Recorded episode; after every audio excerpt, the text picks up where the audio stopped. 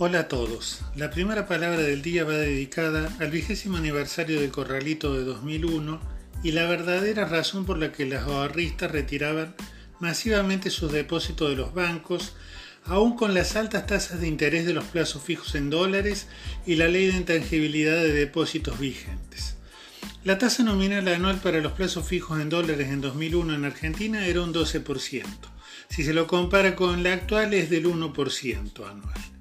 La ley de intangibilidad de depósitos decía que se le prohibía al Estado Nacional canjear los depósitos por título de la deuda pública nacional u otro activo del Estado Nacional, ni prorrogar el pago de los mismos, ni alterar las tasas pactadas, ni la moneda de origen, ni reestructurar los vencimientos, los que operarán en las fechas establecidas entre las partes. Con plazo fijo al 12% anual en dólares y ley de intangibilidad, ¿qué era lo que verdaderamente temían los ahorristas en 2001? Sabían que el FMI no iba a renovar los préstamos que el propio Caballo había solicitado con el anterior gobierno en 1995. Por eso el gobierno de la Alianza lo convocó en 2001, para que sacara el gobierno argentino del problema en que él lo había metido.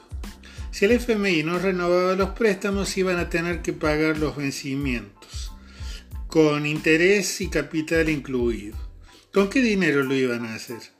Como es lógico, los ahorristas pensaban que era con el de hecho. Por eso es que ni con ley de intangibilidad ni con interés del 12% los ahorristas confiaban en los bancos.